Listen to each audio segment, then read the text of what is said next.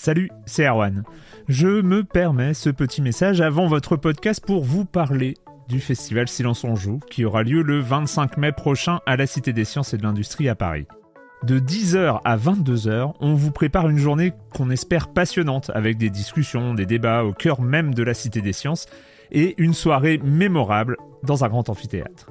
La billetterie est ouverte, le lien est dans la description des derniers épisodes et vous trouverez aussi un lien vers la programmation. C'est 20 euros pour la journée et la soirée, et si vous voulez juste passer nous voir en journée, il suffit d'une entrée classique pour la cité, c'est 13 euros tarif plein avec éventuellement des réductions. C'est la première fois qu'on organise un truc pareil et on espère vraiment que vous répondrez présente et présent. En tout cas, nous, on a très envie de vous croiser de rencontrer celles et ceux qui nous écoutent chaque semaine. Rendez-vous donc le 25 mai et je vous laisse avec votre épisode de Silence en joue ou de la bande-annonce ou de Gâchette gauche ou de Dans la boucle. Enfin bref, bonne écoute. I'm Sandra, and I'm just the professional your small business was looking for. But you didn't hire me because you didn't use LinkedIn jobs. LinkedIn has professionals you can't find anywhere else, including those who aren't actively looking for a new job but might be open to the perfect role, like me. In a given month, over 70% of LinkedIn users don't visit other leading job sites. So if you're not looking on LinkedIn, you'll miss out on great candidates like Sandra. Start hiring professionals like a professional. Post your free job on linkedin.com/achieve slash achieve today. Silence en joueur, Juan Cario, bonjour.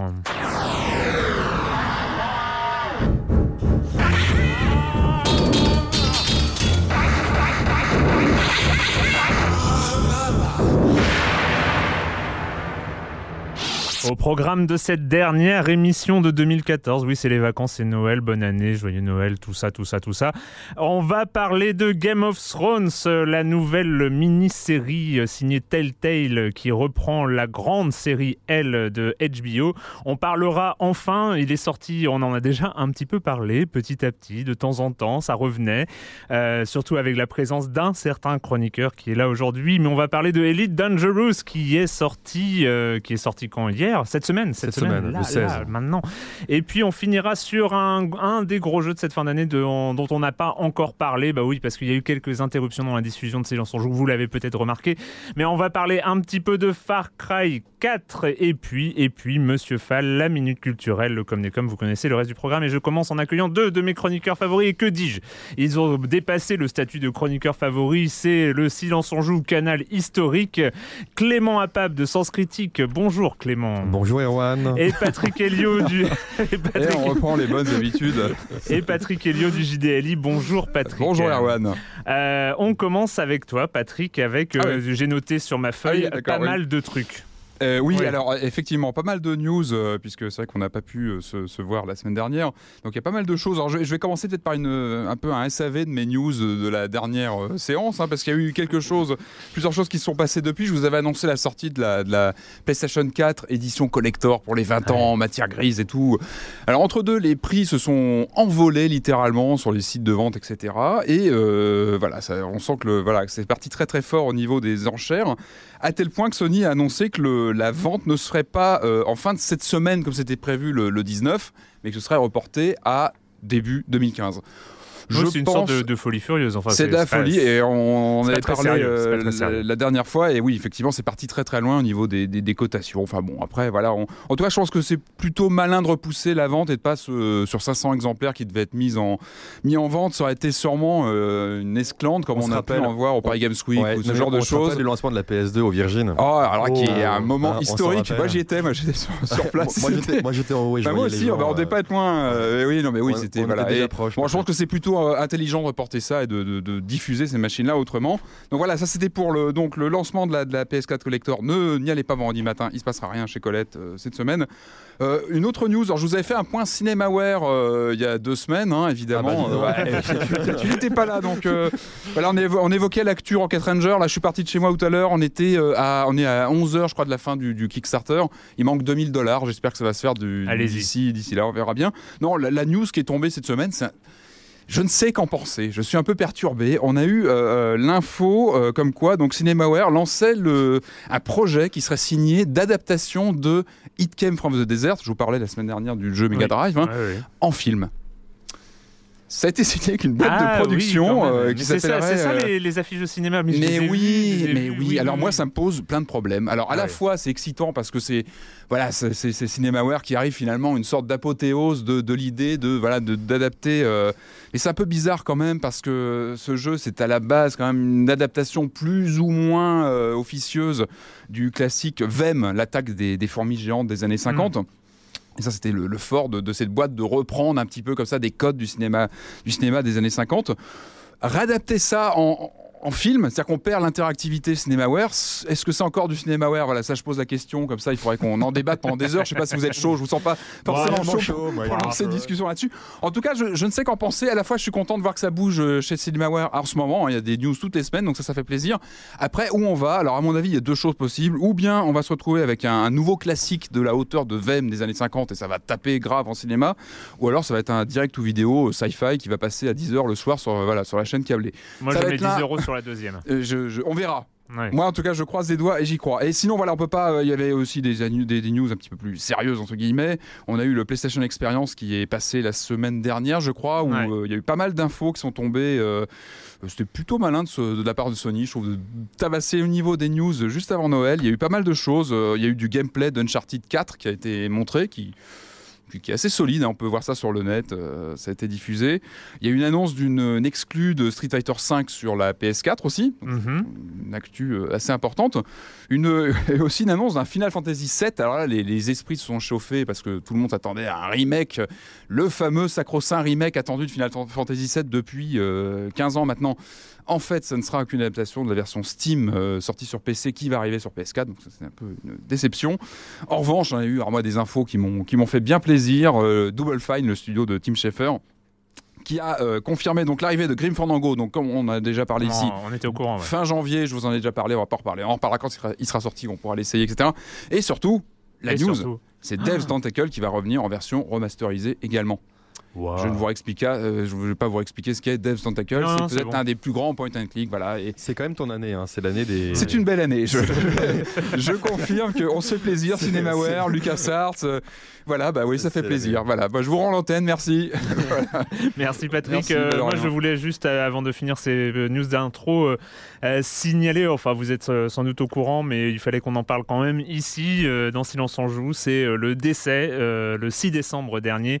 On n'en a pas parlé parce qu'il n'y avait pas eu d'émission la semaine dernière, mais le décès de Ralph Baer, donc le Ralph Baer, l'inventeur de la console de salon, euh, qui, est- de- qui a été appelé le- longtemps le père du jeu vidéo, mais bon, la- à la création du jeu vidéo, c'était un peu plus compliqué que ça mais c'est lui avec euh, la Mega Magnavox Odyssey qui en août 1972 a sorti euh, la première enfin en fait lui il est responsable de la Brown Box qui était le prototype de la Magnavox Odyssey il euh, bossait chez Sanders enfin il y a toute Il est à l'origine, voilà, il est à l'origine de la démocratisation du jeu vidéo finalement, de l'arrivée ouais, dans les chaumières. C'est un petit peu plus compliqué, mais c'est vrai que Bah, ça, sans lui, sans lui, il y aurait, il y aurait pas eu ça. Et d'ailleurs, en fait, c'est la Magnavox Odyssey qui a inspiré Pong aussi. Mm. C'est parce que un certain Bushnell à San Francisco, enfin bref, a vu, euh, a vu l'Odyssée qu'il a demandé à Al Alcorn d'inventer un jeu de ping-pong qui est devenu le Pong euh, après. Donc, euh, il y a quand même dans l'histoire, c'est un, un point Un super important. important, ouais. Et qui a aussi inventé Simon. hein. Voilà, il faut quand Oui, même, le fameux Simon, Il faut, ouais. il faut quand même le dire. Avec les couleurs, tout ça. les couleurs, les- classique. Tu te rappelles, Simon, les, la mémoire Clément, bah si. les, les euh, sons, tu sais, le truc avec quatre lumières, il faut reproduire les Ah séries oui, de oui, oui, oui, oui, ça Voilà, ça y est, merci. Voilà, Simon. Merci. Euh, le com des com de la semaine de il y a deux semaines, on, c'est- on se rappelle, il y avait du Shadow Warrior, du Dragon Age et du euh, Binding of Isaac. Et on commence avec Frambuche, qui, France Buche qui dit euh, Ah, Shadow Warrior, je me souviens avoir lu dans un magazine à l'époque une interview d'ID Software sur la préparation de Quake. Euh, Le journaliste demandait s'ils avaient peur de 3D Ridge et de leur Duke Nukem 3D, ce à quoi ils avaient répondu Et bien oui, il préparait un Doom-like en Et 3D alors avec un, moteur- un moteur révolutionnaire. Comment pourrait-il craindre un jeu à peine plus évolué que Doom? Eh bien, j'ai finalement passé bien plus de temps à jouer à Duke Nukem 3D et Shadow Warrior qu'à Quake. Cette orientation Ouais. série B était franchement agréable. L'univers était en, était en fait beaucoup plus travaillé que celui de Quake. Les armes également très variées, etc. etc. Et Duke Donc, Nukem, d'ailleurs, qui était à l'origine de, de Game Cult, parce que c'est c'est avec Duke Nukem que j'ai rencontré Kevin. Eh, Comme quoi, euh, comme quoi, c'est 3D Ah ouais. hein. Quand même. Respect. Euh, enfin, ensuite, Jérémy Israël, le Dragon Age Inquisition est un chef-d'œuvre euh, et je ne jouerai jamais à rien d'autre. Je ne jouerai à rien d'autre. C'est Jérémy Israël qui le dit. Le découpage en zone permet au contraire permet de se jouer de nos habitudes. Plus on débloque des zones, moins on arrive à percevoir la taille de l'ensemble. Le sentiment de gigantisme est omniprésent. L'illusion de contrôler son destin est exceptionnelle. Les textes sont intelligents, passionnants, immersifs. Je suis niveau 18 et je viens de cire mon premier dragon et de compléter ma première spécialisation et j'ai cette impression de redécouvrir le jeu en permanence à travers des trucs qui se débloquent et les différents formats de missions qui se succèdent. Le jeu est bourré de cadeaux, de surprises, de couleurs. Je ne veux pas que ça se finisse. Je ne veux pas retourner à Assassin's Creed et j'ai été comme transporté comme 20 ans en arrière à revivre la voix du tigre dans le grand maître d'Ismoon. Quel pied Voilà, parce que c'est vrai que plus on en parle, plus Dragon Age Inquisition euh, s'impose euh, quand même comme un des très très grands jeux de cette année. Enfin, Dandy Warhol qui dit euh, peu de discussions autour d'Isaac dans ce forum, alors qu'il s'agit de mon gros jeu de fin d'année et de mon jeu de l'année 2014 d'ailleurs, celui dans lequel je vais investir facilement une centaine d'heures, comme certains le feront avec Dragon Age. Si le premier Isaac m'avait un peu rebuté par sa difficulté hyper élevée et ses contrôles hasardeux, euh, ce Rebirth balaye les deux défauts et injecte tellement de contenu au jeu original que de parler de remake revient à diminuer la quantité de travail fournie par Macmillan et Nicalis. Et en fait, vu qu'il s'agit d'un poste de Dandy Warhol et qui fait 3 km de long, je vous laisse euh, lire la suite sur les forums de Silence on joue. Et on va commencer donc avec Game of Thrones, euh, la nouvelle adaptation de Telltale. Know that you never stand alone, especially now. You are a forester. You know how I feel about what's happened to your family. I feel your pain as if it were my own. House Forrester is a northern house loyal to the king. Are they? Yes, Your Grace. There's a long and sordid history of hostility between the Foresters and House Bolton's loyal bannermen, the White Hills. Who knows what lurks within their hearts? I fear my family will suffer if Ramsay is left to do as he likes. We can handle Ramsay Snow. He doesn't scare me. These are hard times, and the only way to solve our problems is with iron and steel. What you do will have repercussions. Your family will be at risk, no matter where they might be. Our house will not fall. This is a lovely pile of timber, isn't it?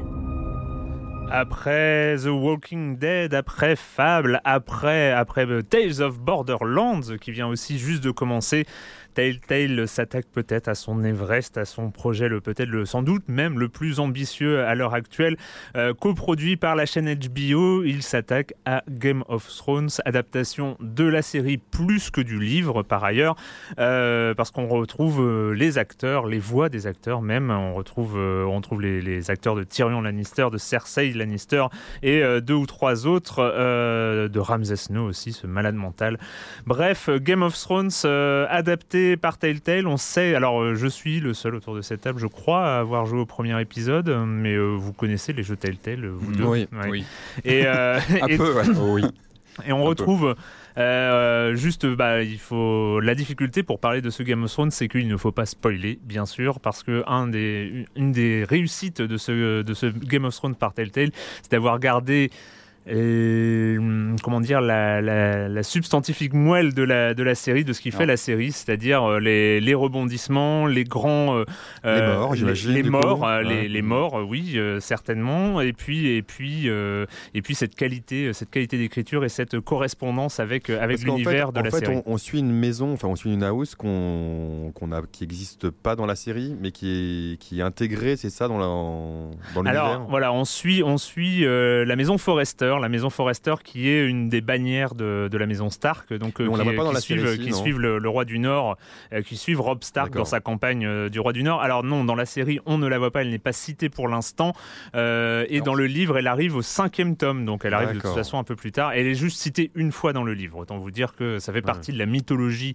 Game of Thrones, mais on est, on est dans un élément comme ça euh, très, euh, très anecdotique dans le livre, et ce qui permet justement à Telltale de prendre en main la destinée de la maison Forrester et d'en faire ce qu'ils veulent.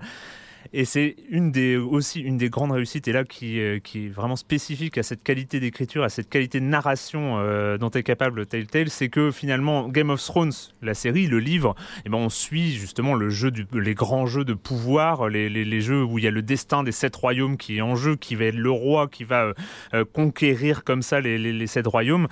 Et là, en fait, on se retrouve dès le départ euh, aux commandes de la maison Forrester. La maison Forrester, c'est des nobody, quoi. Enfin, ils sont, ils sont perdus. On est, on est au, dans un camp de soldats, euh, dans le château à côté, dans la maison Fray. Euh, il y a le roi du Nord et sa mère, Rob Stark et sa mère, qui sont en train de fêter un mariage. Alors bon, évidemment, ceux qui ont vu la série reconnaîtront l'épisode 9 de la saison 3. Donc Alors, on est en plein dans l'épisode des Noces Rouges. Oui. Alors, pardon, je... c'est c'est un peu, un- j'ai la sensation que c'est un peu un point de rupture par rapport à la tradition telle telle comme moi je l'entends. Enfin, on en a un petit peu parlé euh, ensemble, Erwan, il y a, il quelques temps. Tu me disais que il valait mieux connaître la série pour bien profiter du scénario. Et, et moi, j'ai toujours eu la sensation que tel tel, justement, jusqu'ici, faisait l'effort. On pense à Walking Dead saison 1, notamment, qui est le, le jeu emblématique du studio, et avait vraiment une porte entrée- d'entrée ouverte, même pour les gens qui connaissaient pas du tout la série télé ni le comics, pouvaient largement entrer et euh, se faire plaisir et découvrir un univers qui était cohérent par lui-même et qui avait des liens pour les connaisseurs, et, mais qui pouvait se jouer tout seul. Là, visiblement, tu me disais qu'il valait mieux connaître la série pour bien profiter vraiment du, Effectivement, effectivement, c'est euh, c'est très différent à ce niveau-là, car euh, avoir vu la série était même un prérequis. C'est-à-dire que ça ne sert à rien de se lancer dans le Game of Thrones de Telltale si on n'a pas vu au moins en entier les trois premières saisons de, Ouais, c'est quand même un- de, de la, de la série. Tout simplement cap, pour, parce que euh, Il y a quand même beaucoup de gens qui l'ont vu. il y a quand même beaucoup de gens qui l'ont vu et, et ça permet. euh, je pense qu'un des intérêts, c'est que Game of Thrones est un univers, contrairement à The Walking Dead, euh, est un univers hyper compliqué, Ouais, avec hyper des castes, complexe, avec, avec des castes, ouais. avec, avec des relations de pouvoir, avec, euh, avec plein plein de choses. Euh, autant euh, The Walking Dead, eh ben, il pouvait réexpliquer euh, le, le- le pitch de, de- Ouais. très très En simplement. vous connaissez le monde, il y a des zombies, le monde est fini. Bah Et voilà, on crée une autre poche de survivants complètement Voilà. ailleurs. Donc, avec euh, grosso modo, The Walking Dead, c'est pas très compliqué. Tandis que là, finalement, Telltale se- s'est dit sans doute autant s'appuyer sur ceux qui ont vu la série, comme ça, ça nous permettra de faire des grandes ellipses.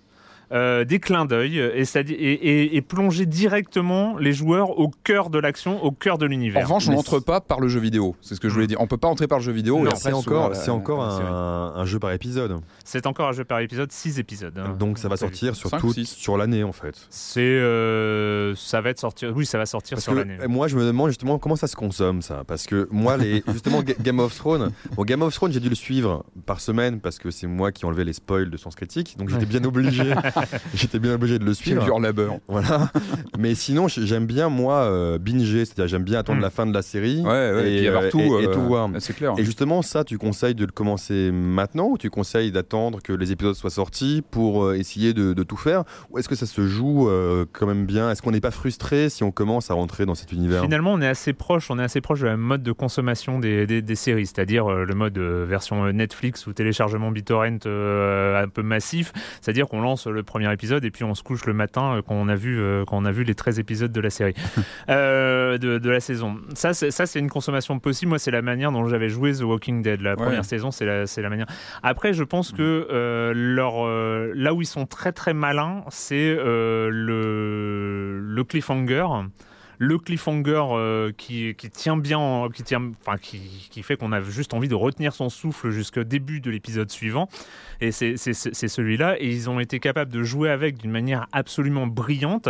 Et puis, le prochainement, le, je ne sais pas si vous vous souvenez dans The Walking Dead, mais euh, dans l'épisode sûr. prochainement dans, euh, dans The Walking Dead ou là prochainement dans Game of Thrones, et ben on a cette espèce de bande-annonce de, de l'épisode suivant qui en plus intègre les choix qu'on a fait dans l'épisode. Ouais. Et c'est ça où c'est magique, c'est qu'on a vraiment l'impression de, de, de- jouer comme ça, d'être dans cette histoire. Et euh, on, a ouais. cette impatience, et cette impatience, je la trouve pas désagréable. L'impatience que Mm.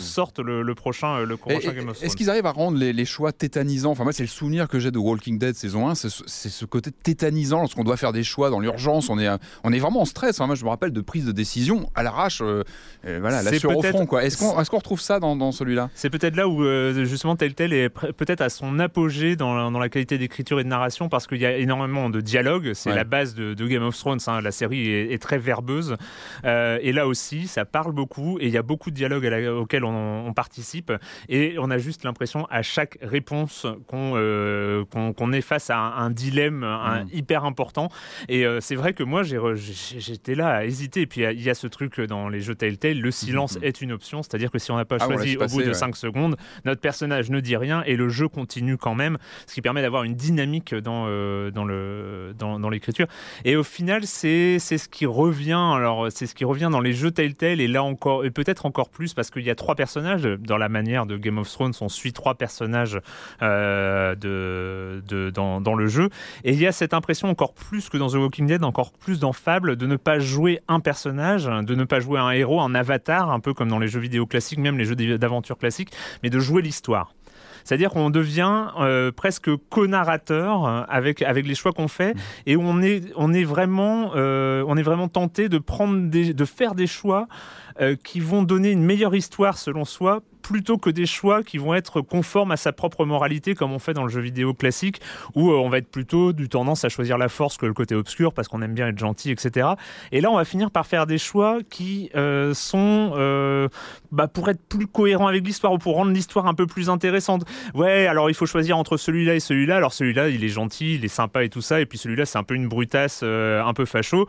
Et bah ouais mais dans, dans la cohérence de Game of Thrones bah, j'ai plutôt choisir la brutasse que le mec gentil parce que c'est ça, ça rend le truc plus intéressant.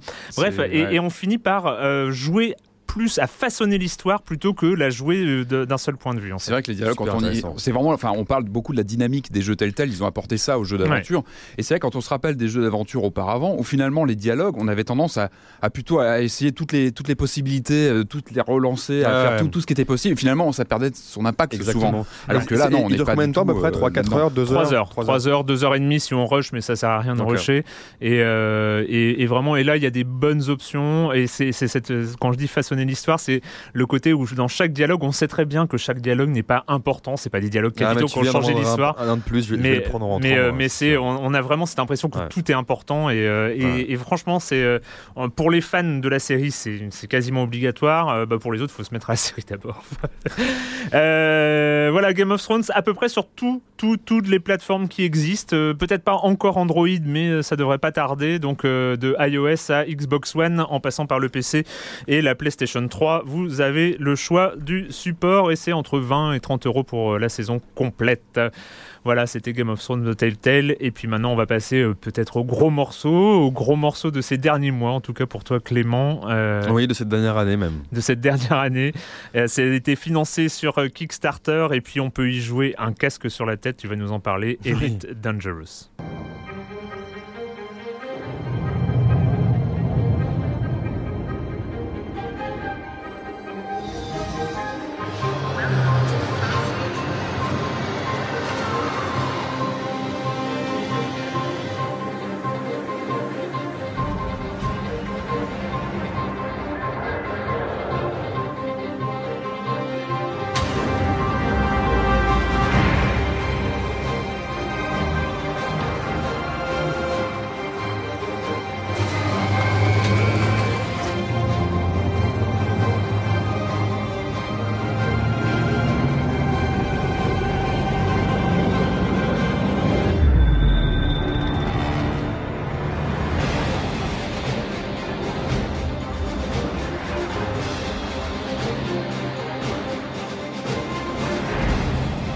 On se rappelle, en tout cas pour ceux qui étaient nés, du premier Elite, euh, du premier Elite, une disquette, une galaxie, des millions, des milliards d'étoiles qui tenaient sur une disquette grâce à la, grâce au procédural, hein, grâce au fait que c'est calculé en temps réel, enfin en temps réel, par l'ordinateur lui-même. Euh, c'est, euh, c'est, en plus je l'ai sur le bout de la langue, le, le, le crade- Braben, David voilà, Braben, David, Braben, Braben. qui a annoncé, qui a financé Elite Dangerous sur Kickstarter. Tu étais donc un des premiers à Ouais. te jeter dessus. Ouais, alors en partie, c'est super intéressant. Déjà, pour moi, 2014, c'est une année Kickstarter. C'est-à-dire que c'est une année, moi, quand j'ai fait mon top de l'année, où j'ai mes trois premiers qui viennent de Kickstarter. Donc c'est quand même assez intéressant dans le sens où c'est ce jeu-là, Elite, que moi j'adore, je vais en parler longuement, c'est un titre qui, que les développeurs, que David Braben a envie de faire depuis 10 ans, mais ils ne trouvent pas les financements pour le faire. Il n'a pas trouvé les financements parce que les éditeurs pensent qu'il n'y a pas de marché pour ça. Euh, et pareil pour Westland, pareil pour Divine Divinity, pareil pour plein de jeux euh, de qualité qui sont Il y a- y toi année. déjà, pourtant. Ah mais justement, il y a des joueurs, les joueurs sont là.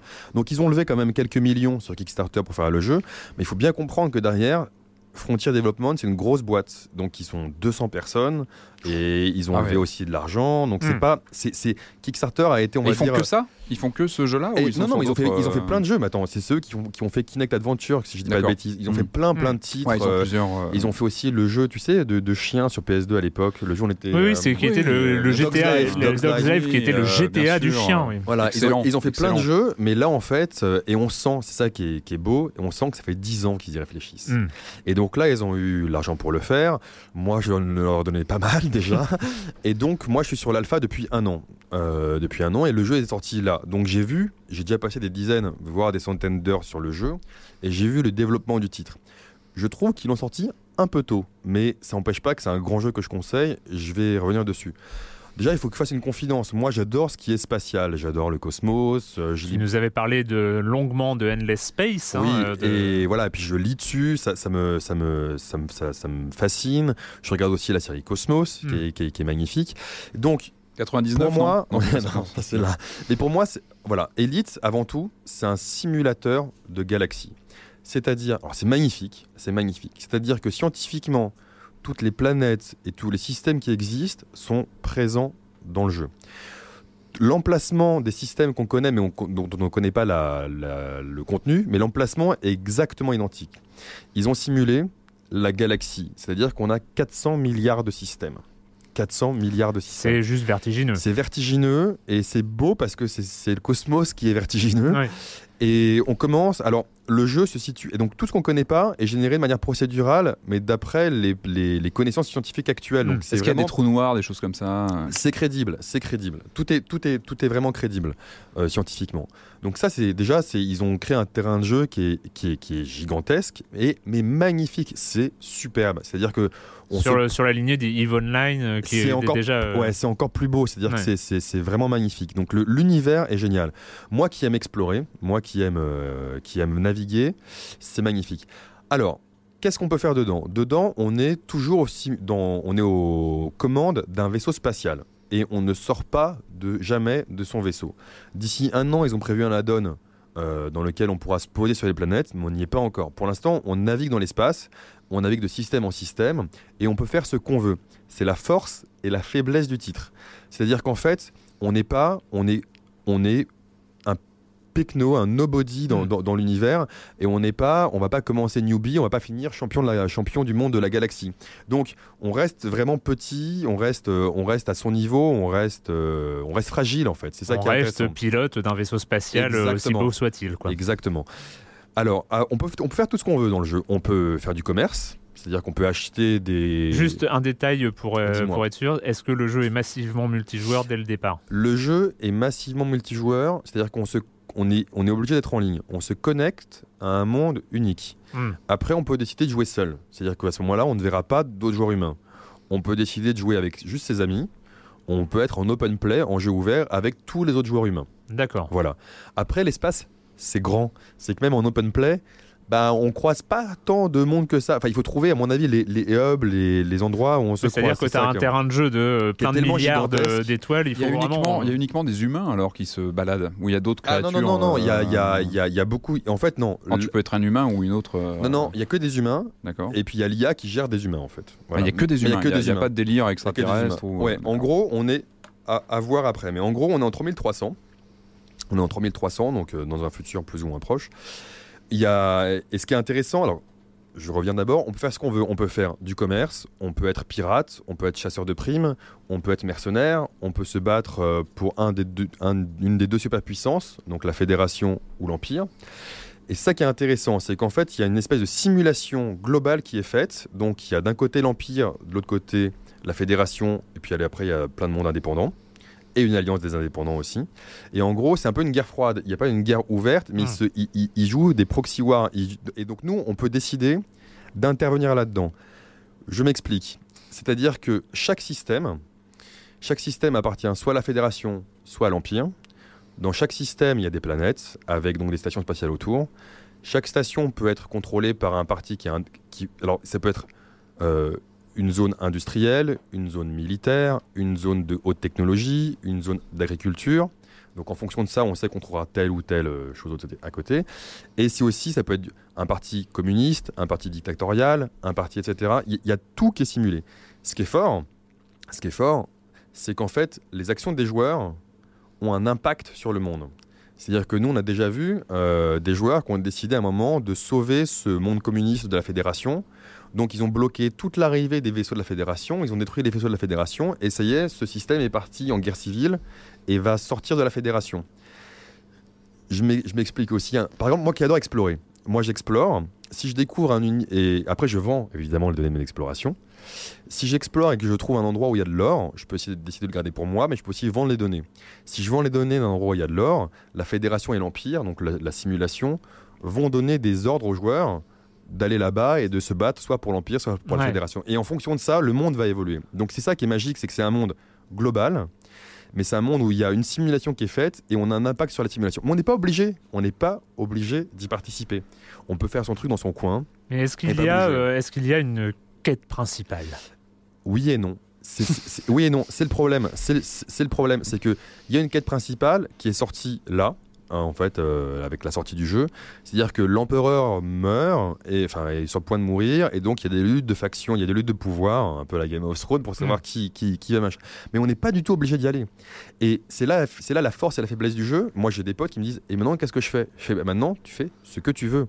Et c'est toi qui. C'était c'était aussi, on était aussi face à cette, euh, à, cette porte euh, fermée et ouverte en même temps, cette porte de Schrödinger dans le premier Elite. C'est-à-dire qu'à un moment, il y avait cette, cette- cette sensation de vertige.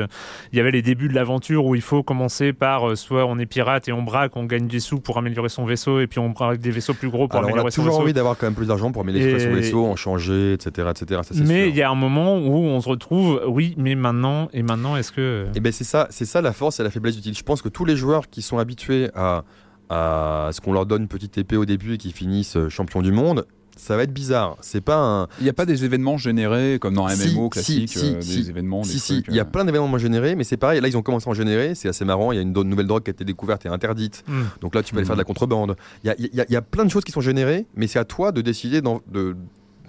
Voilà, En fait, t'as un journal d'événements et tu y vas ou tu y vas pas. Exactement, tu as un journal d'événements dans chaque station spatiale et tu décides euh, ou non d'y participer. Mais ce qui est marrant, c'est que euh, moi, il y, a des- il y, y a des potes qui l'ont essayé parce que ça fait un an que doucement j'essaye de mettre les gens à ce jeu.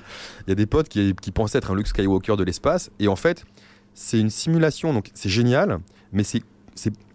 L'arrivée, au départ, quand on commence, on se crache. On, voilà, Ouais. on, on progresse au fur et à mesure. Il y a vraiment un skill. Et c'est pas parce que tu as passé 5 100 heures dessus que tu vas être Luke, Luke Skywalker. Il faut que vraiment tu sois un bon pilote pour être Luke Skywalker.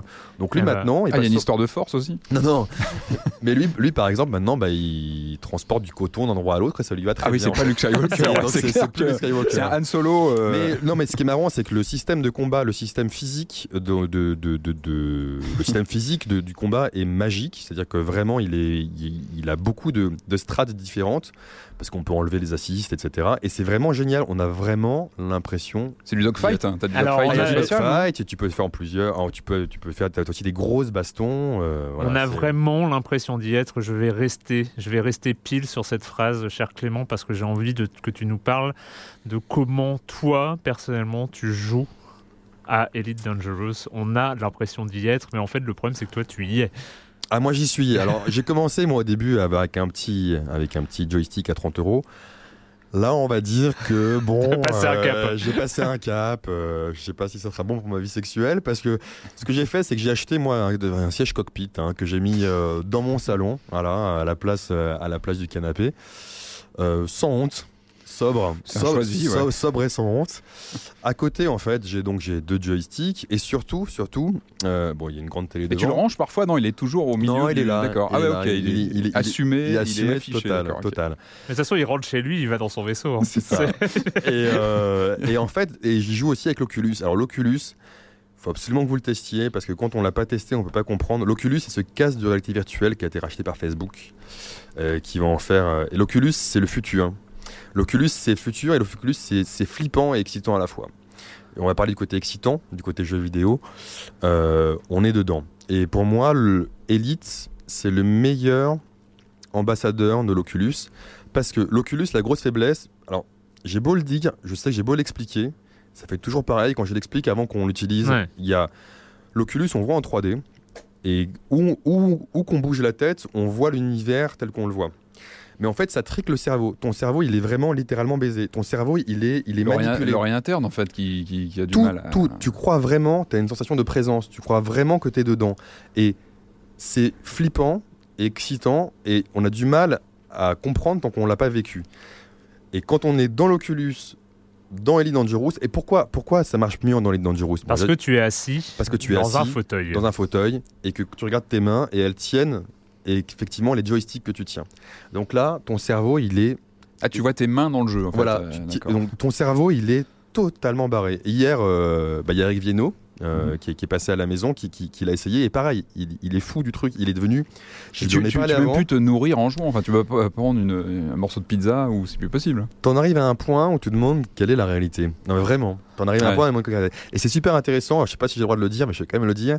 Je pense que le prochain Memoriam utilisera en partie l'Oculus. Bah, si tu Voilà. dis que Eric Viennot est venu tester l'Oculus chez toi, on peut. On, peut deviner, on peut deviner. Mais c'est c'est génial et flippant à la fois l'Oculus, et c'est génial dans Elite parce qu'on s'y croit vraiment. Moi j'explore dedans. Bah, et quand, je tu, suis- quand, euh, quand tu coupes l'Oculus, que t'éteins tout, que tu sors, qu'est-ce qui se passe? T'es t'es bien? Tu te sens, tu te sens comment? Alors déjà, il faut savoir que Le l'Oculus- Clément post-Oculus. L'Oculus, il est- là aujourd'hui, c'est un prototype. On est au prototype numéro 2. Je conseille pas aux gens de l'acheter pour l'instant. Il, il y a le- il sort en Il sort final- quand il sort en 2015. D'accord, oui. Il sort en 2015. Mais Il était prévu à l'origine pour fin 2014. Ouais. Mais, euh, Mais euh, ils ont raison de prendre leur temps parce qu'il y a quand même aujourd'hui beaucoup trop de fils, c'est assez compliqué à mettre en place, etc. Mais une fois que ça marche, c'est vraiment génial et flippant. Génial et flippant parce que l'Oculus, euh, c'est, on a une vraie sensation de, de présence folle. Et je vais paraître pour un, je vais passer pour un fou et je fais exprès de- d'être, de, Mais dire- non, de pas dire ici, ça. pas ici, Mais en gros, quand tu vois l'évolution du jeu vidéo des années 70 à nos jours et que tu essaies l'Oculus, tu te dis, est-ce qu'on n'est pas aujourd'hui dans un Oculus du futur? C'est-à-dire que en gros, non mais oui, oui, À la Matrix, quoi. à c'est la que- Matrix, tu veux exact- dire, non mais euh. exactement. Je vous jure, Ouais. quand et euh, on, ré- on, ré- on réécoutera ce podcast quand l'Oculus sera sorti et que tout le monde l'aura utilisé, c'est un truc génial et flippant. On va relire Kant, hein. on va se replonger dans les, dans les lectures. Mais euh, euh, c'est vraiment fou. Et on sent que là, pour moi, 2014, c'est aussi l'année charnière où il y aura les jeux Oculus. Et ce sera des jeux qui seront pas forcément. Il n'y aura pas tous les jeux qui pourront s'adapter à ça, mais on va créer des nouvelles formes de jeux, on va créer des nouvelles formes de divertissement. Pour moi, l'Oculus, attention, c'est un, ça va être aussi gros. Pour moi, maintenant j'en suis persuadé, pour l'avoir vécu dans Elite euh, et dans d'autres jeux, ça va être aussi gros qu'Internet. C'est aussi, ça va être aussi majeur dans l'évolution de la civilisation euh, qu'Internet. Voilà. Ok, bah, je pense qu'on va peut-être arrêter. Je pense que tu peux pas dire autre chose après. Exactement. euh, je pense que ça clôt un peu le, le- le sujet Oculus Elite Mais Dangerous. jouer, jouer Elite, Mais jouer à tu Elite. peux, tu peux, tu peux t'enorgueillir, Clément. Euh, c'est peut-être la première fois que euh, quelqu'un arrive à me donner vraiment envie de jouer avec l'Oculus parce que c'était quelque chose que je regardais un peu d'un. mais, euh, mais venez, avec venez, venez et. euh, Qu'est-ce et qu'il y, a- qu'est-ce qu'il y a comme jeu compatible aujourd'hui Alors, pour euh, l'instant- qu'il y a Alien qui avait été. Alors, pour euh, l'instant- mais on était bien là, on avait la fin et tout ça. Non, ouais, une j'ai belle envie de- chute. euh, Pour l'instant, il y a beaucoup de démos, en fait. Euh, Alien est, est compatible, mais Il compatible euh, avec des, trucs et astuces, Ouais, des en- machins, etc. En bidouillant, quoi. Mais en gros, euh, en gros, on sent que tous les développeurs là vont se mettre dessus. Il y a des, il y a vraiment des nouvelles formes. Sachant que normalement, il est aussi prévu pour être relativement, hein, évidemment c'est relatif, mais relativement abordable pour Oui. un casque de cette technologie-là. Il sera aux alentours de 250-300 dollars a priori. Oui, Euh, ouais. donc, Ce euh, qui est, euh, ce qui est plutôt plutôt abordable si ça marche aussi Ouais. bien que tu, euh, que tu en parles.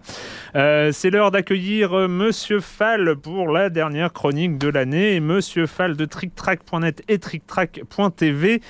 Bonjour Monsieur Fall. Bonjour mon cher Erwan, cette semaine je vous propose de découvrir Lord of Xidit, un jeu signé Régis Bonnecé, édité par Stéphane Gantiez et Nayad. C'est un jeu pour 3 à 5 joueurs à partir de 14 ans pour des parties de 90 minutes et c'est édité en français par Libellude. Alors attention, Libellude c'est l'éditeur de Dixit. Dixit c'est un party game excellent, mais Lord of Xidit n'est absolument pas un party game, c'est un jeu classique à l'allemande, très dans l'air du temps, bien que il ait une histoire assez amusante puisque Régis Bonnecé, l'auteur, n'est ni plus moins que le patron de Libellude, une entreprise qu'il a fondée pour éditer des jeux, mais il y a 10 ans il était auteur et il a produit un jeu qui s'appelait Himalaya chez un autre éditeur, éditeur qui a disparu. Il a donc récupéré les droits et décidé d'éditer son jeu avec les canons esthétique qui lui faisait le plus plaisir, son jeu de son rêve à lui qu'il avait. Et il nous sort Lord of Exit, qui est une petite merveille, très en avant sur son temps il y a 10 ans, très dans les canons actuels de ce que l'on recherche en tant que joueur. C'est-à-dire un jeu familial, mais pas que. Un jeu familial plus, avec, si vous voulez vous tordre les neurones, la possibilité de vous faire extrêmement plaisir. C'est un jeu rotor. Alors de quoi donc il est question dans Lord of Xidit Il est question d'un jeu de programmation. Chaque joueur va programmer ses déplacements et ses actions secrètement, en même temps que tout le monde, puis il va révéler là où il veut aller. Chacun son tour, on va faire une des six actions que l'on a programmées. L'idée, euh, c'est que forcément, vous allez avoir des joueurs qui vont avoir fait exactement la même chose que vous, qui vont passer avant vous pour récupérer des ressources. Enfin bref, il va falloir réfléchir à ce que vous voulez faire, ce que vont faire les autres, et quel est le meilleur moyen d'optimiser tout ça pour arriver à une fin de partie extrêmement excellente, puisque vous avez trois choses dans le jeu. Vous allez devoir, euh, par exemple, avoir beaucoup d'argent, vous allez devoir contrôler des cités, puis contrôler des régions. L'idée globale, c'est qu'à la fin de la partie, on va procéder par élimination. Et oui, ce n'est pas parce que vous êtes le plus fort en argent que vous allez gagner. On va regarder par exemple celui qui est le moins, euh, le moins riche et il va être viré. On va regarder celui qui a le moins de champs et il va être viré. Et on va regarder celui qui a le moins de villages et il va être viré. Et c'est celui qui en a le plus qui a gagné, qui reste et qui, est le dernier euh, de, tous ceux qu'on a, a regardé. Et ces choses sont euh, tirées aléatoirement en début de partie, c'est-à-dire que ça dépend de la partie que vous allez faire. Soit ça va être le plus riche qui va l'emporter à la fin, si tant est qu'il n'a pas été éliminé avant, etc., etc. Enfin bref, dit comme ça, ça peut paraître bizarre, mais c'est d'une finesse. C'est super agréable. Personnellement, c'est quasiment un de mes jeux préférés de l'année. Et déjà en 2004, c'était un jeu que j'adorais. Je vous rappelle le nom Lord of de Régis Bonnecé par Stéphane Gantiez et Nayad pour les illustrations. C'est un jeu pour 3-5 jours à partir de 14 ans pour des parties de 90 minutes. C'est un jeu édité par Libellude. Il vous en coûtera 50 euros, 49 euros. Mais le matériel est splendide. Il y a beaucoup de choses à l'intérieur. Le renouvellement des parties est extraordinaire. C'est un vrai bonheur. Lord of Xidit. Et moi, mon cher Erwan, je vous dis à la semaine prochaine. À la semaine, pas la semaine prochaine, euh, dans deux semaines, euh, pour euh, dans deux, trois semaines, oui, parce qu'il y a deux semaines de vacances. enfin, on se retrouve en 2015, Monsieur Fall, Monsieur Fall de TrickTrack.net et TrickTrack.tv, et c'est toujours un plaisir de vous avoir avec nous. Et puis, et puis, bah, c'est l'heure de la minute culturelle, ah. les amis, la minute culturelle. Ah. bah oui, bah oui. non, mais en fait, alors qu'est-ce qui s'est passé Qu'est-ce qui s'est passé le 3 décembre 1994 Que s'est-il passé le 3 décembre 1994 le lancement de la PlayStation. Et eh oui, le euh, lancement de la PlayStation au Japon. Boum, un point, c'est réglé. Seb, 22 qui nous propose, qui nous propose le, ah. un, quiz spécial, le premier PlayStation. Ah, c'est bien ça avec euh, comment s'appelle le père de la PlayStation? Oui, Kutaraji. Ken Kutaraji. Ken Kutaraji, bien joué. Quand Kutaraji a-t-il pensé pour la première fois à la PlayStation? 89. 88. Eh bien, en 1984, vous êtes bien, vous êtes, vous êtes chaud là, je ah, pense. c'est pas mal, c'est pas mal. Toujours chaud pour se planter. Hein, tous les euh, Chez Sony, depuis 9 ans, on lui montre pour la première fois une machine capable de générer des images en 3D temps réel, le système G, G pour Gazo euh, Image en japonais. Que devait être la PlayStation en deux mots à bah, la base Un lecteur euh, CD-ROM pour la Super, Nintendo. un add-on. Un lecteur de CD-ROM pour la Super Nintendo. Écoute, mot pour mot, tu viens de donner la bonne réponse. Euh, après avoir commencé avec un partenariat avec, Sony, euh, ils se sont un peu embrouillés pour des histoires de droit. Pour C'était bien, bien le bordel à cette époque. quand on regarde l'historique, il y a sur le site MO5, je sais pas si vous, enfin de MO5, l'association, il y a tout un historique. C'est très très le bordel. En fait, ils se sont vraiment brouillés pour des histoires que Sony voulait faire une console. Ouais, puis il y avait des, y avait des puces euh, dans la Super NES. Enfin, bon, il y a tout un. un des histoires de royalties. Enfin bref, Sony a décidé de faire sa propre console et euh, le, la, Super NES TD n'est jamais sortie, n'a jamais vu le jour.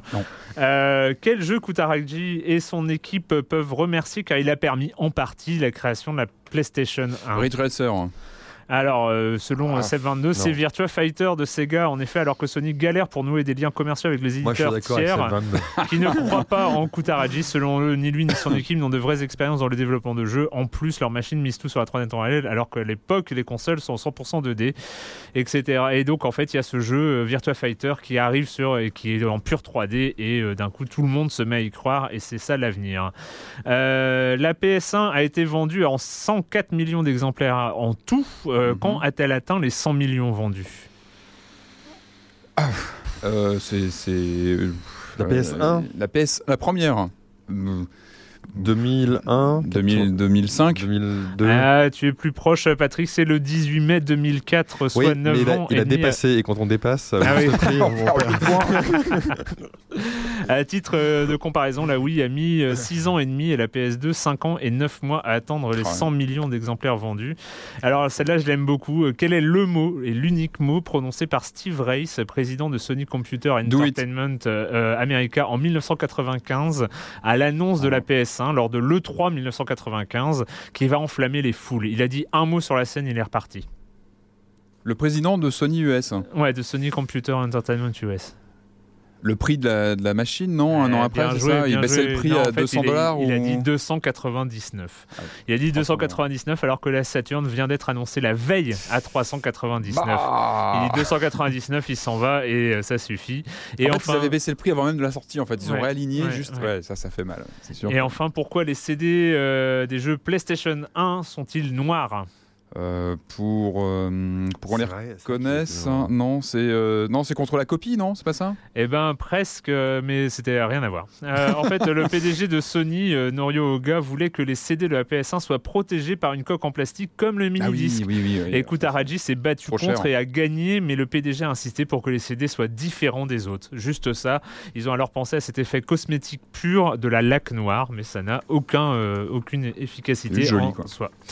Et on va donc, euh, bah voilà, euh, on n'en avait pas parlé, euh, on n'avait pas parlé au moment de sa sortie, mais il fallait quand même parler de ce du deuxième blockbuster d'Ubisoft de cette fin d'année, Far Cry 4. Bienvenue au Tibet.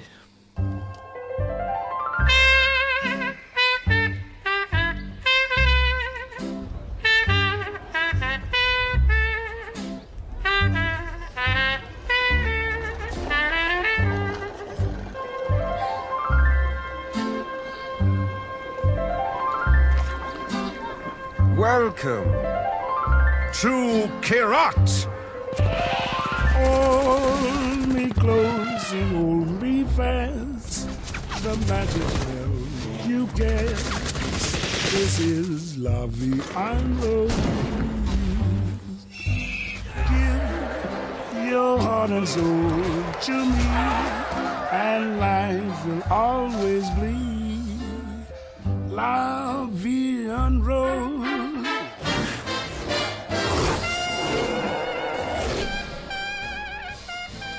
Alors après Far Cry 3, après Far Cry 3 et un, un Far Cry, un Far Cry, oula, j'ai y arrivé, Far Cry 2 euh, qu'on pouvait tous oublier très très vite. hein, par ailleurs, Euh, Ubisoft avait réussi à renouveler la, la franchise, à, Oh, à la 3, sauver du naufrage avec un Far Cry 3 assez marquant. Et donc on, jeu, euh, euh, et- qui nous avait enchanté ici. Ils nous hein, avaient enchanté. hein, oui, c'était c'était très impressionnant. Il y a deux ans, euh, il y a deux ans exactement. Et là, on, on a eu Blue Dragon entre deux aussi. Mais bon, Ah ouais. à ne pas négliger aussi. Tu peux nous euh, reparle-nous de Blood Ah bah, c'est quand vous voulez. hein, Le lance pas, le lance pas, le lance pas. Le lance pas. Voilà, oui. Et donc forcément Far Cry 4, euh, quelques attentes euh, et surtout avec des images d'éléphants. Voilà. Bon, moi j'ai fait Bah mon voilà, en intro. gros, c'est hein, simple, hein. euh, je te laisse. la Far Cry, c'est simple. hein, La, la- la- la promesse, on la connaît depuis maintenant une dizaine d'années. Je crois que c'était 2004 le premier, donc on connaît bien le, le principe. On est parachuté dans un endroit paradisiaque. Euh, puis évidemment, tout se passe mal. On est euh, dans un monde ouvert avec plein d'animaux, mais aussi plein d'ennemis. On a des véhicules, des armes à foison. On connaît bien la recette. Comme tu disais, le troisième, il y a deux ans, avait complètement redynamité le, le- la série. C'est vrai que le deuxième avait eu un coup de mou avec des, des soucis de, de, de logique de jeu, du respawn d'ennemis, etc. Ouais. Tout ça avait été balayé complètement qu'un troisième, qui était vraiment un jeu de fin de génération euh, Xbox 360, PS3. Ils poussaient vraiment les bécanes dans leur dernier retranchement. Et une sensation, enfin des heures de jeu, moi sur le 3, je- il faudrait que je comptabilise combien de temps j'y ai joué, mais c'était un, monde ouvert hallucinant. Donc le 4, évidemment, on l'attendait euh, de pied ferme. Et bah moi, je vais rien vous cacher, j'y ai, euh, j'y ai sombré. hein. Je, dois avoir une bonne, euh, je sais pas combien d'heures de jeu j'ai déjà dessus, mais, mais j'ai bien sombré. Alors encore une fois, on, on ne casse pas un- une recette qui fonctionne bien, qu'on reste sur les, sur les canons de la série. On incarne toujours un personnage qui est projeté dans un univers comme ça, euh, complètement, euh, complètement, dont il est étranger. En fait, il est en territoire euh, inconnu. Donc là, on est dans un monde, comment dire, fictif, inspiré de l'Himalaya. Donc on change un petit peu de décor par rapport au troisième. Donc ça, c'est rigolo. Et puis on se retrouve évidemment euh, en plein conflit avec un ennemi. Euh, Rappelez-vous, on avait eu Vass dans, Oui. dans Far Cry 3 qui était le personnage emblématique. On se souvient tous de ce, ce perso qui avait Bah, vraiment qui, créé qui- la, qui- était en plus, euh, avait- il y avait un Il jeu d'acteur. Il y avait un était- jeu voilà, d'acteur, l'acteur euh, était exceptionnel. Et cette fois, c'est Plagadmin qui joue le, le méchant de service qu'on va, qu'on va affronter. Alors, c'est un peu comme dans un James Bond. Hein. C'est-à-dire que nous, on se voit pas trop à l'écran, mais on voit surtout le, le méchant qu'on aperçoit comme ça de temps en temps, qui relance un petit peu le, le scénario, etc. Bon, moi, c'est voilà, moi, ce qui, moi, ce qui me fait toujours sombrer dans un Far Cry, c'est ce côté. On a un monde ouvert, on rentre dedans et on fait ce qu'on veut. Qu'on on a ce scénario qu'on va suivre, évidemment, mais on peut aussi passer un temps fou à explorer ce, monde ouvert vaste qui est complètement euh, qui est ouvert. Voilà, on a des véhicules dans tous les sens. On a un, un sentiment de liberté tout de suite, c'est-à-dire qu'on est lâché là-dedans et on part euh, comme ça, on prend un véhicule. Et moi, j'ai une vraie fascination, depuis, surtout depuis le 3 déjà, où ils étaient assez, allés assez loin. On en avait parlé, Clément, à l'époque, euh, sur les animaux. Moi, j'ai un- un- Ah mais vraiment une fascination pour les animaux dans le 3. Déjà, c'était assez hallucinant, la chasse aux animaux qu'on pouvait faire, les rencontres fortuites Et l'impression d'être face bêtes. à un écosystème euh, Et ouais, complet, cohérent. Et là, Ouais. ça va encore plus loin dans celui-là. En fait, c'est l'épisode du plus. C'est-à-dire qu'on reprend vraiment les bases du troisième, tout ce qui fonctionnait bien, et on va plus loin. On a plus d'armes, plus de véhicules, plus de plus d'ennemis, plus de et plus d'animaux. C'est-à-dire que là, il y, a- il y a des éléphants quand même. Et les éléphants, enfin, c'est assez hallucinant de, de voir des éléphants à l'écran. On peut, voilà, on peut monter dessus, on peut les leur tirer dessus, un peu les chauffer pour attaquer. Enfin, c'est hallucinant. On peut vraiment interagir. Il y a des vraies interactions dans ce monde qui où il se passe toujours des choses. Enfin, Mm. on, on se balade. Moi, c'est ça que j'adore dans cette euh, dans, dans, dans ce, dans cette série, c'est qu'on hop, on se dit tiens, je vais faire une mission. Bah, finalement, on oublie de faire la mission, parce qu'on part et il se passe des choses sur la route. C'est-à-dire qu'on va croiser euh, deux, trois euh, camions d'ennemis qui, qui se rentrent dedans. Il y a une baston qui commence, des animaux qui, qui, qui, qui commencent à, à se friter aussi avec les ennemis, des aigles. Il y a beaucoup d'aigles qui attaquent. Faut se méfier des aigles dans le cadre, c'est- méchant. Des tigres. Enfin, enfin c'est voilà. C'est méchant. Les ailes, c'est méchant. Il y, y a ce côté de ce- cet écosystème vivant et sachant que enfin, voilà, on a vraiment l'impression d'être devant une matière vivante alors que c'est voilà, c'est un jeu. qui Est-ce qu'il y a encore euh, des tortues? Alors je, moi j'ai pas vraiment, moi j'ai pas scotché que- non, euh, pas sur les on est non. dans l'Himalaya, ouais, c'est vraiment les éléphants, enfin c'est des, des grosses bêtes comme ça qui, qui, qui ont vraiment, euh, ouais, qui sont vraiment hallucinantes quoi à l'écran. Et euh, non, puis on retrouve toujours ces, ces points à, à libérer. Tout- on retrouve vraiment les, les, les, les canons de la série qui, qui fonctionnent bien. les, po- les points façon Assassin's Creed, Exactement, on monte, on monte et pour qui- libérer une avec toujours ce système de un peu de, de casse-tête parce qu'il faut ça retrouver des fois les plateformes. Rappelez-vous dans Mm. le 3 on avait aussi ça, il fallait trouver comment monter en haut d'un point, etc. Et ça, ça, ça fonctionne bien. Alors moi, ça- c'est marrant quand je, je joue à ce jeu, je me rappelle des, je sais pas, des fantasmes que j'avais en voyant des films quand j'étais petit. Je me rappelle d'un jeu, enfin d'un film. Je sais pas si vous avez vu Monde Ouest, ce film des années 70 avec Yul Brynner. Ouais, non. Bon, je suis un peu tout seul là-dessus. Bah, mais moi, c'était voilà, c'était un peu un rêve de. c'était, euh, On suivait dans, dans un futur euh, imaginaire des, des types qui se payaient un week-end. Hop, ils partaient à Monde Ouest et c'était un parc d'attractions. On pouvait aller hop, je deviens un cow-boy et je me, je me pointe dans une ville comme ça de cow-boy et il y a des, des robots qui jouent les cow-boys. On était dans des mondes fictifs comme ça où, où c'est tiré d'un roman et euh, c'était tiré d'un roman à l'époque. Et je trouve qu'on retrouve cet esprit-là dans, dans Far Cry, c'est d'arriver comme ça dans un terrain de jeu ouvert, une espèce de parc d'attractions, et ça part dans tous les sens. Et on peut vraiment s'approprier le, le jeu en fait, où on suit le scénario, où on part vraiment à l'exploration. Il y, a- il y a toujours ces, euh, ces 12 milliards d'objectifs euh, Toujours des- des différents. tas de- euh, toujours des tas de missions secondaires dans tous les sens. Enfin, le Mm. jeu est d'une générosité euh, en termes de contenu, on en a vraiment pour pour son prix. Enfin, vraiment, Ça on, va on presque peut devenir un défaut chez Ubisoft parce que moi, euh, dans Watch Dogs et Assassin's Creed Unity, entre autres, c'est des choses qui vont presque euh, rebuter euh, l'espèce de multiplication comme ça de trucs Après, secondaires. t'es pas obligé de tout faire, Viens tu- jouer à Elite, viens jouer à Elite. Ouais, balade. ouais, ah bah là, c'est sûr visiblement, on n'est pas dans le même. du euh, coton. on n'est pas dans le même. Moi, ça me fait un peu penser à toute proportion gardée, à une idée un peu à la Stalker. Je sais pas si vous vous rappelez de Stalker, Ouais, la ouais. série. où On était bon là où il y avait plus un côté RPG plus ouvert, enfin plus affirmé Grand- sur le côté RPG. Il y avait ce côté un petit peu comme ça mouvant. On était dans un monde où les choses arrivaient, il se passait des choses, euh, et ça c'est vraiment intéressant. Et puis moi, il y a- aussi le, moi ce que j'ai bien aimé, c'est retrouver des, petits des petits instants de Blood Dragon qui pour moi est un sommet. Je, je, je vais pas reparler de ça. J'avais dit que j'en reparlerai plus parce que c'est un jeu qui m'a qui m'a touché personnellement. Mais, mais voilà, je trouve qu'il y, a- il y a des moments, où il y a- on retrouve certaines missions qui sont inspirées de Blood Dragon, des- notamment des otages qu'on doit libérer, qui sont vraiment qui viennent directement de Blood Dragon. Et je trouve qu'il y a des, il y a des, des moments de musicaux où vraiment on se retrouve avec des, des, vrais clins d'œil années 80. Et parce que c'est quand même aussi ce jeu, moi, c'est ce qui me fait triper quand je le lance, c'est de me dire, j'ai l'impression dans un, blockbuster des années 80, vraiment, avec euh, la musique qui va bien, le côté euh, hyper décomplexé de l'action qui part dans tous les sens. Des fois, on, est, on a presque l'impression dans un épisode de l'agence touriste quoi, ça, ça pète dans tous les sens. Euh, chaque déplacement est l'occasion d'avoir un- voilà, une, bonne, une bonne scène d'action qui, qui part. Et ça, euh, et ça c'est bien. Et encore une fois, il y a beaucoup de nouveaux véhicules. Il y a une- Je trouve qu'au niveau techno, le, le jeu tient vraiment bien la route. Moi, j'y joue sur, euh, sur, sur Next Gen, et je trouve que, ou New Gen plutôt. Et je trouve que la distance d'affichage est vraiment impressionnante lorsqu'on utilise le Ouais. nouveau euh, hélicoptère. Il Ouais, c'est une des spécialités du, du BI. le ouais. gyrocoptère, là, le petit hélicoptère à une place quoi, hop, qui s'envole, qui est fragile, faut faire attention, faut, ça on apprend à ses dépens assez vite. Et on a une distance d'affichage et voilà, ça fait aussi, ça concourt aussi à cette idée voilà de, de- waouh, on peut aller où on veut, on débloque plein de choses et c'est voilà, c'est super riche. On a vraiment une sensation comme ça de générosité, puis voilà, on s'éclate. Enfin moi, ça sera peut-être euh, un Beaucoup de bons jeux, comme c'était Ouais. beaucoup de bons jeux. Bah ouais, ouais, moi celui-là je le Et on recommande va, vraiment on, va, chaudement. on va finir juste rapidement parce que c'était une tradition, il faudrait, il faudrait euh, la faire. Votre petit top euh, personnel justement de- des jeux de l'année, euh, Clément Euh, je vais essayer d'aller vite. Euh, vous pouvez aller sur Oula, c'est pas bon Critique, signe, c'est pas bon signe. Bon, en 1, je mettrai Elite Dangerous quand même. Tiens, Euh, l'a compris. après, en, en égalité, en deuxième position, je vais mettre deux, jeux, deux RPG qui viennent de Kickstarter. Il y a Westland 2. Ouais, en gros, si vous aimez ouais, Fallout 1 et 2, Hmm. jouez-y. T'as y a- sombrer toi dans Westland. Ouais, ouais, ouais. Et il y a aussi Divinity Original Sin qui est un excellent euh, jeu de rôle aussi. Après, je vais mettre le, le, le 4X de Endless Legend, Endless Legend, donc qui est le 4X des, des Français d'Amplitude. C'est vrai qu'on en a pas parlé lui Qui encore. est, euh, bah, ouais, je vais aller très vite, c'est le meilleur 4X de l'année. Pensez civilisation, mais avec des mécaniques euh, vraiment, mais super bien huilées, super bien pensées. Pensez civilisation mélangée à Game of Thrones, donc c'est c'est- très intéressant. Et enfin, je vais mettre deux titres euh, iPad, PC. Il y a Hearthstone, quand même. Hearthstone, Ah. j'ai quand même passé euh, beaucoup de temps. C'est quand même un jeu magnifique de, de Blizzard, un jeu, le jeu de T'as cartes. recommencé avec les gnomes et les gobelins? Évidemment. Ah. Est-ce que j'avais arrêté vraiment? Non, parce que je vais vous dire, quand je mets pas l'Oculus, j'ai un petit pour jouer à Elite, j'ai un petit iPad sur lequel je joue en même temps à Oh, Hearthstone yeah. pendant que je me Sur le même fauteuil. sur le même fauteuil. Et tu peux pas l'intégrer dans le jeu encore. Il faut Non. que tu enlèves le casque. Non, que tu... sans casque, mais mal, il, ça, est, hein. il est À posé quand une intégration de l'iPad dans le- Ouais, l'image du- c'est ouais. pré- Non, mais c'est prévu. Et enfin, Monument de Vallée. Parce que Monument de Vallée, c'était Ouais. un titre à part, une balade Ouais. à l'esthétique fascinante, super intéressant. Et je pense que le jeu maintenant est protéiforme. Et euh, voilà, Monument de Vallée en fait partie.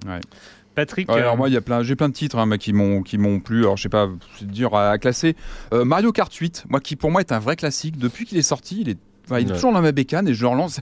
C'est quasiment une borne d'arcade à la maison. Enfin, moi je le relance très régulièrement. Il y a eu les DLC qui sont tombés, qui ont remis en- des choses en plus. Et vraiment le gameplay, je trouve que, enfin, c'est un très bon cru. Il est super joli. Enfin, c'est un jeu. J'ai vraiment l'impression d'avoir une borne à la maison, donc je le relance très régulièrement. Far Cry, euh, Far Cry 4, pardon, je vous en ai parlé. euh, pareil. euh, j'ai passé quelques heures dessus. Euh, Alien, moi j'ai bien aimé Alien. J'ai trouvé que c'était une bonne, une bonne surprise. euh, en tout cas vis-à-vis du film, le sacro-saint film de Ridley Scott, c'était. euh, Je te promets, euh, tu l'essaieras avec l'Oculus. mais ouais, serais curieux Ouais, vraiment, ouais. et je pense que ça doit bien faire flipper. En parlant de, de flippette, moi je mettrais quand même le- la démo euh, PT de, de Konami, euh, qui pour moi est Elle est un. chez moi, ouais, bah, pour moi, c'est un monument. Alors, c'est pas un jeu, c'est pas. Mais bon, je, je pense qu'il faut en parler. C'est vraiment un, un gros morceau. Euh, Assassin, moi, Unity. Moi, j'ai une- pas mal d'heures de jeu. J'ai pas eu de bug, moi, pour l'instant. Pas de, de trucs qui m'ont bloqué. Donc, je mets dans le top. Euh, Evil Within, parce que moi, j'aime bien le parti pris. Ouais, ouais. Ça ça fait, ça Et, fait euh, non et non, mais et deux, Ah. deux jeux surprises, moi que j'attendais pas et que sur lesquels j'ai bien scotché, c'est euh, Destiny. J'en attendais pas grand chose et j'ai passé beaucoup de temps dessus avec le côté Diablo que j'ai pas vu venir, qui m'a bien plu, et, euh, et- et Inquisition euh, Dragon Age, hein, que pareil, je- je- j'en attendais rien et vraiment bonne surprise euh, des dernières semaines. Voilà. Euh, bah, moi, pour moi, je vais me contenter d'un top 3 et en première place, euh, bah, je fais la première place d'abord. Ouais, je fais pas 3-2-1, je fais 1-2-3. Euh, moi, je suis ob- obligé par, euh, par, euh, par ce qu'il a fait, c'est Hearthstone, parce que c'est. Ouais. voilà, je, je suis tellement tombé dedans et je, je crois que depuis World of Warcraft, il n'y avait pas un jeu où, j'avais, où je m'étais j'ai senti tellement autant, autant happé. Dragon Age, Inquisition et la deuxième saison de The Walking Dead, qui, Ouais, est, une vraie réussite. euh, Enfin, qui était un challenge hein, aussi de, de réitérer le truc pour Telltale et ils y sont arrivés. Euh, année- Ah oui, oui, il est sorti en. ouais. voilà, c'est fini, c'est fini pour cette année pour le jeu vidéo et on se retrouve en, tous en 2015 et la question rituelle à laquelle vous n'allez pas échapper et quand vous ne jouez pas, vous faites quoi? Vite, vite, vite, Clément. Alors j'ai lu un bouquin euh, de Jean Dormesson euh, qui est de 2014, qui Oh vient de sortir. Eh ben ça non. va pas, Eh ben non, mais ça justement. va pas, Non. Clément. Halte, halte aux préjugés. Jean Dormesson, c'est un bouquin qui s'appelle Comme un chant d'espérance. Pour moi, c'est un des meilleurs bouquins de l'année. J'en ai lu pas mal cette année. Euh, pourquoi? Parce qu'en fait, c'est euh, Jean Dormesson qui s'attaque justement au cosmos. Alors, euh, c'est super intéressant, c'est qu'il a lu, comme moi, tous les derniers développements cosmologiques qu'on connaît. Et en fait, il nous rappelle du coup ce qu'est la condition humaine. Et c'est un bouquin magnifique. Par rapport à la. Par rapport, au à- cosmos par rapport au- au cosmos, au aux découvertes qu'on a fait, à ce qu'on sait maintenant, parce qu'on sait beaucoup Mm. plus qu'avant, mais aussi à ce qu'on sait pas. Euh, et ce qui explique notre condition d'humain, euh, rien dans ce, dans, dans, dans ce monde gigantesque. Ça Je ne m'attendais pas un jour à voir ça Jean Dormesson dans très Silence on joue, mais, euh, mais tu sais quoi, je vais te l'offrir pour Noël. Allez. Voilà. je suis obligé de le lire après. tu seras obligé de le lire. D'accord. Patrick. Euh, alors moi j'ai revu Christine, un grand classique de John Carpenter qui vient de ressortir enfin en, en HD. Euh, très bon film de 83 je crois, euh, donc Carpenter, John Carpenter. Alors pourquoi j'aime ce film? Alors pour moi c'est un, un peu un cas d'école, hein. donc euh, belle image en HD c'est important, c'est un, un film qui a vraiment un cachet avec ses, cette voiture splendide.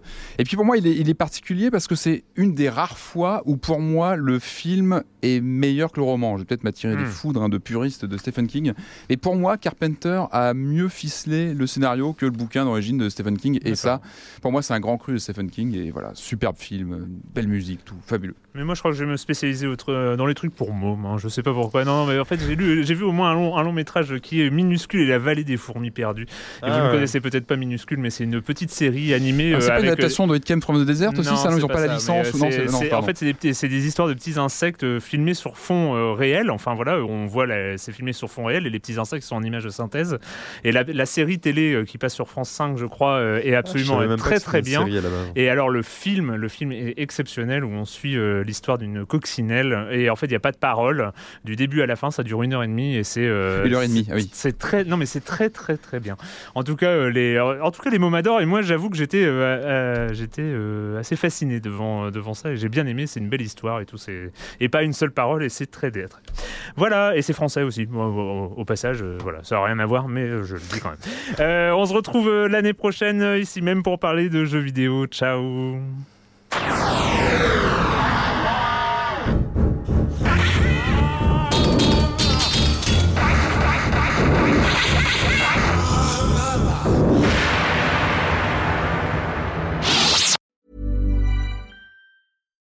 When you make decisions for your company, you look for the no brainers. And if you have a lot of mailing to do, stamps.com is the ultimate no brainer. It streamlines your processes to make your business more efficient, which makes you less busy.